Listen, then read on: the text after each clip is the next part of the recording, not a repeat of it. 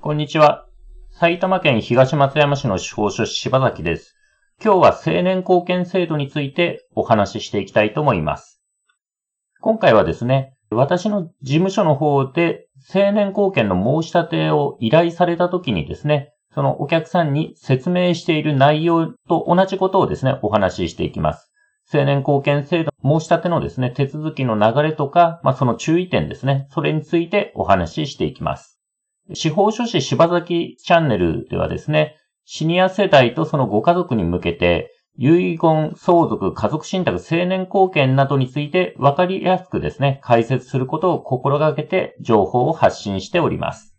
では早速行きたいと思います。青年貢献制度とは何かなんですけども、判断能力が十分でない人をですね、法律的に保護し、支えるための制度ですと。で、判断能力ですね。例えば、契約とか取引がですね、自分にとって得なのか損なのか、メリットがあるのか、デメリットがあるのか、そういうですね、判断が認知症等でですね、判断能力が低下してしまうとですね、まあ、取引とか契約ができなくなってしまうと。例えば、預金の解約手続きとかですね、福祉サービスを受ける契約とか、遺産分割協議とか、不動産の売買、こういった取引とか契約ができなくなっちゃうと。で、そういったですね、取引できないと困るので、家庭裁判所が援助者、まあ、後見人とかのですね、援助者を選んで、その援助者、後見人などがですね、本人のために活動する制度、それが貢献制度ということになります。で、青年貢献制度の種類なんですけども、大きくは2つに分かれまして、法定貢献と任意貢献、この2つに分かれます。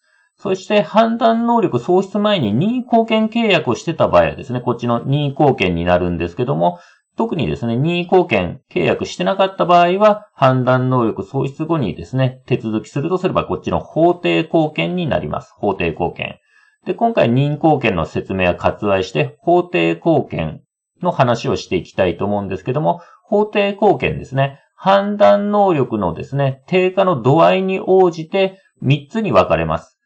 判断能力低下がですね、重度の場合は貢献、中度の場合は補佐、軽度の場合は補助という3つに分かれます。で、分類としては判断能力が全くない場合は貢献で、判断能力著しく不十分な場合補佐、判断能力不十分な場合は補助ということになるんですけど、今回はこの全くないという貢献のケースを中心にお話ししていきます。そして、まあ、例えば本人に貢献につけたとすればですね、本人の判断能力が回復しない限りはですね、ご本人が亡くなるまで、まあ、貢献、一回つけたらずっと貢献がつきっぱなしになるということになります。では、貢献について説明していくと、先ほど申し上げた通りですね、判断能力が全くない場合のケースであると。で、裁判所が貢献人を選任しまして、その貢献人がですね、取引や契約等をですね、ご本人に代わって行うということになります。後見人に代理権、本人を代理する権限があるということになります。またですね、本人がですね、まあ、後見人じゃなくて、本人がしてしまった取引、自分でしてしまった取引や契約等を取り消すことができます。まあ、悪徳商法とかでですね、家に来て契約させられてしまったとしても、後見人の方で後で取り消すことができます。これ取り消し権があると。で、ただし、日常生活に関する行為は除く、日用品とかをですね、買ったりとかですね、そういうことについては本人がしても取り消すことはできない。後見人の方で取り消すことはできないということになります。で、後見人はですね、一回つくとですね、その申し立てのきっかけとなったことだけをすれば良いわけではないと。例えば、預金を解約したいから後見人つけたとか、不動産を売りたいからつけたとか、っていう場合でもですね、じゃあ預金解約したら終わりとかじゃないですね。不動産売ったらそれで任務終了じゃなくて、ずっとですね、本人亡くなるまで基本的につきっぱなしになりますので、本人のために財産管理ですね、預金の管理を続けたりですね、あとは心情看護、まあ主に福祉関係の契約などをですね、本人のために行う、後見人が行うということになります。で、貢献をですね、まあ裁判所に申し立てるんですけども、注意点としては、一度ですね、貢献申し立てをするとですね、裁判所の許可がなければ取り下げることはできません。で、例えば親御さんのじゃあ貢献人に自分、お子さんがですね、じゃあ自分がこう貢献申し立てて自分を貢献人にして欲しいと、まあ、言うことはできるんですけど、裁判所がどうやらですね、司法書士とか弁護士選びそうだから、じゃあやっぱりですね、貢献を取り下げようと思ってもですね、そういうですね、その希望する人が後見人に選任されなそう、選ばれなさそうだという理由ではですね、基本的には取り下げは認められないと。なので、一回ですね、貢献申し立てをしたらですね、基本的にはもうそのまま貢献がついちゃうというふうにお考えください。あと注意点としては、貢献申し立てにかかった費用っていうのは申し立て人負担とあります。ご本人、例えば貢献を申し立てるときにですね、まあ、収入費とか切手代とか、あとはですね、司法書士とか弁護士に申し立てのですね、サポートを依頼した場合ですね、その、そういったところの費用ですね。そういった費用は本人じゃなくて申し立てをした人、まあお子さんとかですね、お子さんなり申し立てをした人の負担になるということになります。で、ただしですね、収入費切手、まあ鑑定費っていうお医者さんの費用なんですけども、これらは裁判所がですね、後で、まあ認めれば、後から本人の預金から返してもらうことができます。ただ、まあ、裁判所が認めればの話ですね。で、これ返してもらえるのはあくまで収入費とか切手とかだけなんですね。で、申し立てをするときにですね、司法書士とか弁護士に依頼した場合、その司法書士、弁護士、申し立てに関わった費用、報酬については、申し立てた人の負担になると、本人の預金から返してもらうことはできないということになります。では、裁判所とか申し立てに必要書類についてお話ししていくんですけども、まずどこの裁判所に申し立てをすればいいのか、貢献申し立てどこにすればいいのかなんですけども、本人のですね、ご本人の住所地を管轄する家庭裁判所ということになります。まあ、具体的にはですね、その地域名と家庭裁判所と入力して、まあ、インターネットで検索すれば、裁判所のホームページでどこの管轄か、どこの裁判所かっていうのがわかるかと思います。そして、申し立てができる人、まあ、本人、配偶者、四親等内の親族、市町村長などとありますけど、本人はですね、基本的に貢献だから、まあ、判断能力が低下してるんで、基本的に自分で申し立てるのは厳しいんじゃないかと、貢献の場合は思います。まあ、補佐とか補助だったら自分でも申し立てできるかもしれないですけど、そうすると、あとは、ま、配偶者、本人の配偶者とか、四親等内の親族。で、四親等内親族がですね、具体的に誰かというとですね、親、祖父母、子、孫、ひ孫とかですね、兄弟、おい、めい、おじ、おば、いとこ、配偶者の親子、兄弟と、まあ、これ以外にもいるんですけども、まあ、おおむねこんな感じですね。なので、まあ、もし申し立てるときは自分がこ、これらに当てはまってるかどうかを確認してみてください。で、申し立てに必要な書類についてはですね、申し立てを依頼した司法書士弁護士に確認するか、ご自身で申し立てをするときはですね、各都道府県のですね、裁判所のサイトでですね、まあ、それぞれの地域のその申し立て書、貢献の申し立て書のひな形がですね、裁判所のホームページに載ってるんじゃないかと思うんで、それらを参考にしてください。で、どの類型で申し立てるか、まあ、貢献補佐補助とあるんですけども、どれにするかについてはですね、まずは、はじめに医師の診断書をですね、取ります。青年貢献用のですね、診断書のひな形ってのを裁判所が用意してますので、そのひな形を使って、お医者さん、まあ、主には精神科とかですね、認知症を扱うような科のですね、お医者さんに診断書を書いてもらうと。で、その独自の様式の診断書では基本的には裁判所の方でダメだと思うので、その裁判所の用意している青年貢献用の診断書で書いてもらってください。で、その診断書があるサイトはですね、こう URL と QR コードを、貼り付けておきました。まあ、各地のですね、家庭裁判所のホームページにもひな形が載ってるかと思います。で、そのですね、お医者さんに診断書をですね、書いてもらって、その診断書の中にですね、判断能力についての意見という欄があります。で、その中でですね、一番下にチェックされてたら貢献って話になります。まあ、貢献でとりあえず裁判所に申し立てするときは貢献で申し立てると。で、一番下はですね、読むと、支援を受けても契約の内容、意味、意味内容を自ら理解し判断することができないと。まあ、契約の内容をですね、もう自ら判断できませんと。支援受けてもできませんということだと貢献ということになります。で、ちょっと軽い、判断能力手が軽いと上になるんですけども、支援を受けなければ、契約等の意味内容を自ら理解し判断することができないと。まあ、支援を受ければですね、できるかもしれないということですね。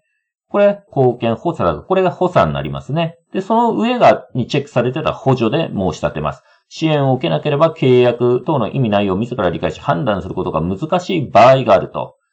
で、一番上はですね、もう契約、意味内容を自ら理解し判断することできるなので、まあこれにチェックされれば別に問題ないから、貢献は申し立てる必要はありませんという話になります。で、貢献のですね、誰を貢献人にするか一応希望を出しとくこともできるんですね。まあ、希望がなくてですね、裁判所に任せるって話になればですね、裁判所の方であの、司法書士とか弁護士から後見人を選ぶんですけども、まあ、申し立ての時にですね、一応候補者として家族等を候補者に挙げとくこともできます。なので、まあ、ご長男がですね、親御さんの貢献を申し立てるときにですね、じゃあご長男自分をですね、貢献人にしてほしいってことで、希望をですね、裁判所に伝えておくことはできます。ただし、最終的に後見人を決めるのは家庭裁判所になりますので、例えば家族が反対したとき、えー、例えば他の家族がですね、長男が後見になるのは反対ですよと言った場合はですね、裁判所は司法書士とか弁護士とか第三者の専門職を後見人に選んでしまいます。まあその他ですね、ご本人に多額の財産があったり、あとは、まあ、療養看護とかですね、財産管理の方針に、まあ、親族間で食い違いがあるような時、またですね、後見人になった後にですね、複雑な何か法律行為をしなきゃいけないような時はですね、裁判所は家族じゃなくて司法書士、弁護士を選んでしまう可能性があります。またですね、えっ、ー、と、一番下に書いてあるんですけども、後見人に司法書士、弁護士を選ぶケースもあるし、またはですね、家族を後見人にした上で、その監督人にですね、司法書士とか弁護士を選ぶというケースもあります。で、司法書とか弁護士がですね、後見人とか監督人に選ばれてしまうと、その報酬ですね、今後の後見人の報酬などが継続的に発生します。一度ですね、後見人ついちゃうと基本的にはご本人亡くなるまでつきっぱなしになるので、まあ、毎年ですね、あの、報酬が発生してご本人の預金から払われるという話になります。で、後見人のですね、月額の目安として裁判所が出してるのは2万から6万円になります。で、本人のですね、預金等の流動資産の額に応じて幅がありまして、例えば預金がですね、1000万から5000万の間の場合はですね、後見人報酬月額3、4万とか、えー、預金がですね、5000万を超えてくるとですね、月額5、6万とかですね、預金額に応じて大まかには変わってくるということになります。あとはですね、貢献制度支援信託、ま、またはですね、貢献制度支援預金とですね、いう制度を使った上でご家族をですね、貢献人に選ぶケースもあります。これはですね、例えばご本人の預金がですね、例えば2000万ぐらいあった時にですね、通常使う分、まあ、200万ぐらいを、まあ、ご本人の口座、通帳に残してですね、それ以外の1800万円をですね、このお金をですね、金融機関に信託します。貢献制度支援信託。まあ、貢献制度支援預金っていうのもあるんですけども、で、まあ、金融機関にこう、預け入れると特別な、方式で、そしてですね、そのお金をですね、払い戻しするには、家庭裁判所の指示書っていう書類がないと払い戻しができないという制度になっています。そうすると、親族の後見人が、え、管理できるのが手元にある200万ぐらいで管理していくと。で、まあ、何かですね、まとまったお金が必要で、その支援信託からお金を引き出す、払い戻しする場合は、裁判所に状況を説明して、まあ、いくら払い戻していいですよっていうですね、こう、指示書という書類を裁判所からもらって、それを使って払い戻しをするということになります。だから親族の後見人が、まあ、通常出し入れできない200万ぐらいの口座で、特別な時はですね、裁判所の書類がないと下ろせないという制度になります。で、この貢献制度支援信託ですね、おおむねですね、預金が1000万以上ある場合はですね、こう、使うかどうか裁判所は検討するようです。地域によってですね、その1000万という金額はばらつきがありまして、例えば埼玉だと1200万以上、東京だと500万以上っていう話を聞きます。で、それ以上あると貢献制度支援信託を導入するかどうか裁判所は検討すると。で、これをやるって話になるとですね、司法書士とか弁護士が裁判所の指示を受けて金融機関との間でその信託契約をやります。で、その契約を結び終わってですね、信託、貢献制度支援信託の手続きが終わったら、その司法書士弁護士は後見人を辞任して、そして親族の後見人に入れ替わるバトンタッチをするというような流れになります。で、これでですね、まあ、はじめ、司法書士弁護士が貢献制度支援信託の手続きをする間ですね、おおむね半年ぐらい貢献人として活動するんですけども、そのですね、貢献人報酬っていうのが、これを使われる場合はですね、かかるという話になります。埼玉だとですね、その、はじめに、司法書士弁護士の貢献人が支援信託の手続きする報酬として30万と定めているようです。埼玉の場合。ちょっと他の地域は知らないんですけども、埼玉の場合はこう30万かかると。で、これはですね、ご本人の預金から払われるという話になります。では、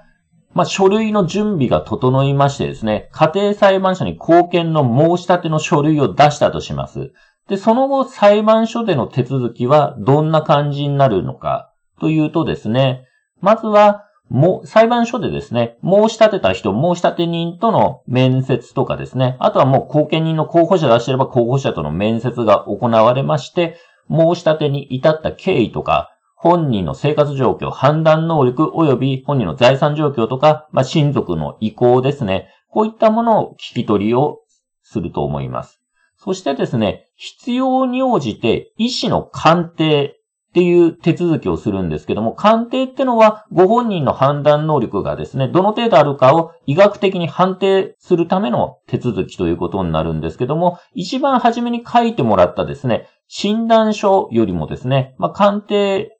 となるとさらに深い分析を医師にしてもらう。で、これやるかどうかはですね、裁判所が決めるんですけども、貢献の場合はですね、鑑定省略されるケースが多いような印象があります。で、あと裁判所の方でですね、親族の紹介、親族への紹介というのをやる場合がありまして、基本的にはですね、申し立ての際に、親族の同意書をですね、提出を裁判所は求めてまして、そのご本人の親族にですね、貢献申し立て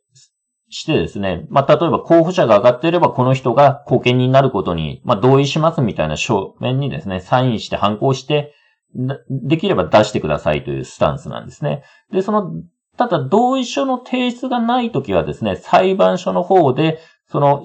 同意書出してない親族に対してですね、まあ、貢献申し立てられましたと。例えばこの人が親族になる、え貢献人になることに反対、賛成しますかとかですね、そういった旨の紹介の手紙を出します。で、それでですね、反対ですよという回答が返信が返ってくればですね、裁判所は親族貢献人、身内を貢献人にしないで、弁護士、司法書士、第三者を貢献人に選んでしまう可能性があるということになります。そして、ご本人のですね、面接っていうのもですね、行われるケースがあるんですけども、ご本人のですね、まあ、受け答えができない場合は省略されるケースがあります。で、まあそういった調査を踏まえまして、まあ貢献を開始して貢献人をつけるのが、まあ相当だと裁判所が判断すれば貢献開始の審判っていうのが行われまして、その審判書っていうですね、書類が貢献人とかですね、申し立て人とか本人とかに郵送されます。で、まあ、貢献人がその書類を受け取ってから2週間経つとですね、その審判が確定して、まあ、正式にですね、貢献人として活動できるということになります。で、もしですね、貢献人になったら、身内の方が貢献人になったとしたら、ご本人、まあ親御さんなりのですね、本人の財産を調査しまして、貢献人として調査して、1ヶ月以内に財産目録を作って、裁判所に提出することになりますので、まあ、ご自身が貢献人になった場合は、そういった手続き、財産目録作成をしていただくということになります。で、貢献人の職務なんですけども、家庭裁判所の監督下で本人の意思を尊重して、かつ本人の心身の状態や生活状況に配慮しながら本人に代わって必要な契約を結んだり、財産を適切に維持管理していく。これが職務になります。まあ、例えば預貯金に関する取引、まあ、通帳の管理とかですね、預金の出し入れして必要なものを払うと。あとは治療、看護に関する契約ですね。まあ、福祉関係の契約とか、医療行為の契約とか、そういったものをしたりですね。あとは通帳、証書類ですね。まあ、なんですよかね。保険証とか介護保険証とかですね。年金の手帳とかですね。そういったものの保管をしたり、収支計画を立てると。まあ、年金がいくら入ってきて、施設費、医療費はいくらだから、まあ、これなら生活していけるなとか、まあ、そういった収支計画を立てるということになります。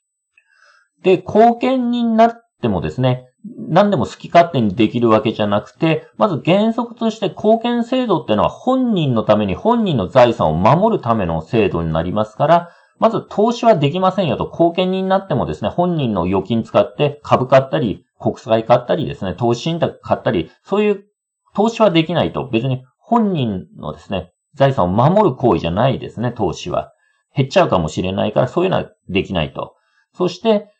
本人の財産をですね、親族など、えー、贈与貸付っていうのもできませんと。贈与しちゃうとですね、本人の財産目減りしちゃうから、まあ、相続税対策といえども、貢献につけても贈与はできませんと。あの、傾聴費とかですね、そういったものはですね、もしですね、例えば、孫とか結婚したからですね、あの、お祝い金を出したいんだっていう場合は、裁判所に相談してください。で、まあ、一般的で社会通念上妥当な金額だったら、まあいいですよという可能性がありますので、もしですね、そういうお祝い金とか出す場合は、裁判所に、まあ事前に相談してください。そして相続税対策っていうのもできないと。例えばアパート建てて相続税対策しましょうと。借り入れしてアパート建てて相続税対策ってのは貢献人つけてもできないと。相続税対策っていうのはですね、将来の相続人のためにするものですから、別に本人のためじゃないと。で、本人の財産を守る性質でもないので、できないということになります。あと、後見人になってもですね、あの、家庭裁判所の許可がないとできないことがあります。で、注意しなきゃいけないのは、居住用不動産、本人が住んでたり、もしくは過去に住んでたような不動産も含めてですね、居住用不動産を売ったりですね、貸したり、担保に入れたりする場合、売却賃貸借、抵当権の設定などの場合はですね、家庭裁判所の居住用不動産の処分許可っていうのが取る必要があります。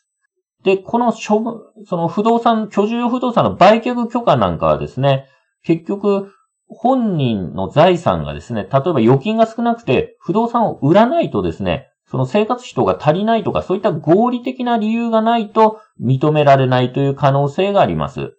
特にお金がたくさんあってですね、それで生活できるのに、場合はですね、その居住用不動産売却許可を求めても裁判所が許可しない可能性がある。ってことは、あの、その不動産を売りたいからですね、その貢献を申し立てたとしても、ここがネックで売却できない可能性はあるということで、えー、覚えておいてください。あとはですね、本人と貢献人が利益相反する場合、例えばですね、自分、お母さんの後見人に自分がなってたとします。で、お父さんが亡くなりまして、お父さんの相続人は配偶者であるお母さんと、あとは子供である自分だったとします。で、その時ですね、まあ、お父さんの財産を分けるのに、遺言がなければ遺産分割協議するっていう話なんですけども、お母さんの貢献人は自分だから、お母さんの代理として自分が遺産分割に参加しまして、ただ自分も子供だから自分の立場としても遺産分割に参加すると。で、そうなった場合ですね、結局、どっちかの取り分が増えればどっちか減るっていう話になっちゃうので、それは利益が相反してる状態になっちゃうと。で、そういった利益相反する場合についてはですね、その、ご本人、お母さんにですね、特別代理人ってのを一時的につけて、その特別代理人と自分とで遺産分割協議をするという話になります。利益が相反するときは本人に特別代理人ってのを一時的につける必要が出てきます。あとはですね、後見人報酬をもらう場合も裁判所がですね、その金額とかを決めますので、報酬付与の申し立てっていうのを裁判所にして、で、裁判所が決めた額を本人の預金からもらうという話になります。親族の後見人の場合も一応報酬はもらえることになっているので、まあ必要であれば、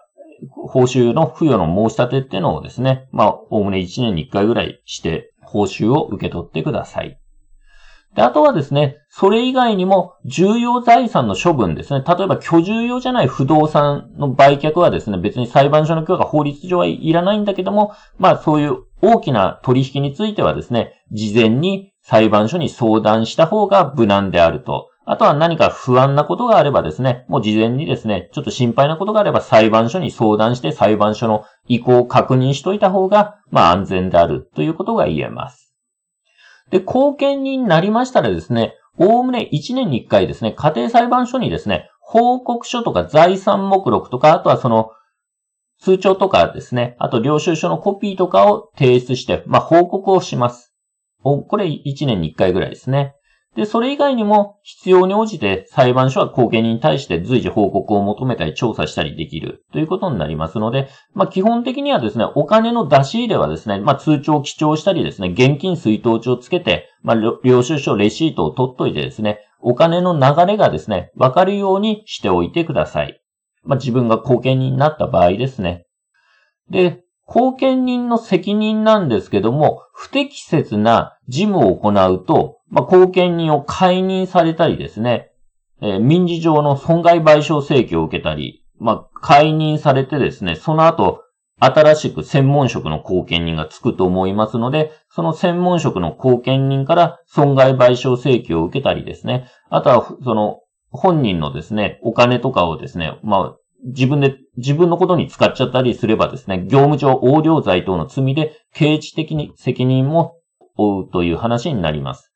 問われかねないと、刑事責任を問われかねないということになるので、基本的にはですね、もう、その本人の財産、親御さんの財産を後見人として自分のことに使っちゃうというのが、まあ一番まずいということですね。なので、本人の財産と自分の財産をごっちゃにしないと親御さんの預金は親、基本的には親御さんのためだけに使うということですね。まあ、その家族、扶養家族のですね、生活費を出さなきゃいけないような事案についてはですね、その裁判所にですね、あらかじめ相談して扶養家族のですね、まあ、生活費をいくら月出していいですかとか、まあ、あらかじめ相談してもらいたいんですけども、基本的にはもう親御さんの財産っていうのは親御さんのためだけに使うということになりますので、え自分のお金とごっちゃにしちゃいけないということになります。それですね、後見人にもしなった場合ですね、ご自身がなった場合、正当な自由がある場合は家庭裁判所の許可を得て辞任できる。やっぱ辞めたいとなった時にですね、正当な自由ですね。例えば遠くに引っ越したとかですね。あとは病気とか怪我で後見人として活動できないとか、そういった正当自由がある場合は裁判所の許可を得て辞任できると。まあ、勝手にやめちゃいけないという話になりますのでご注意ください。あとは、ご本人が亡くなったりですね、本人の判断能力が回復して貢献が取り消された場合は、貢献の任務は終了という話になります。まあそういったですね、辞任とかご本人が亡くなったりして、貢献が終了した場合はですね、貢献になってた人はですね、管理してた財産の収支を計算しまして、まあ財産目録とかを作って、そして財産の引き継ぎを行うと。まあ、基本的に亡くなった場合はですね、相続人に財産を引き継ぐという話になります。それではですね、貢献の、貢献制度としてですね、申し立ての流れとかについてお話ししてきましたけども、まとめとしてはですね、まず、貢献人に必ず親族が選ばれるとは限らないということで注意してください。そして、申し立て、貢献申し立てについてですね、専門家にまあ、サポート、支援を依頼した場合はですね、その専門家報酬っていうのは本人の負担にはできなくて、申し立て人の負担になります。ということで注意。そして居住用不動産の売却には家庭裁判所の許可が必要ですので、まあ、これで許可が取れないとですね、貢献申し立てても居住用不動産売れない可能性があるということで、あらかじめご注意ください。そして本人の財産と自分の財産をごちゃ混ぜにしてはいけないと。場合によってはですね、まあ、解任されたりですね、刑事上のとか民事上の責任を問われたりします。で、貢献申立書のね、作成とかは司法書士に依頼することもできますので、もしですね、自分でその申立書を作るたりするのが大変だっていう場合はですね、必要に応じて司法書士にご相談いただければと思います。えそれではですね、貢献制度についてお話をしてきました。司法書士柴崎事務所ではですね、貢献とかですね、任意貢献に関する面談相談を初回無料で行っております。必要に応じてお電話またはホームページからご予約ください。ホームページのリンクは YouTube のですね、動画概要説明欄に貼っております。えー、埼玉県東松山市の司法書士柴崎でした。ご視聴ありがとうございました。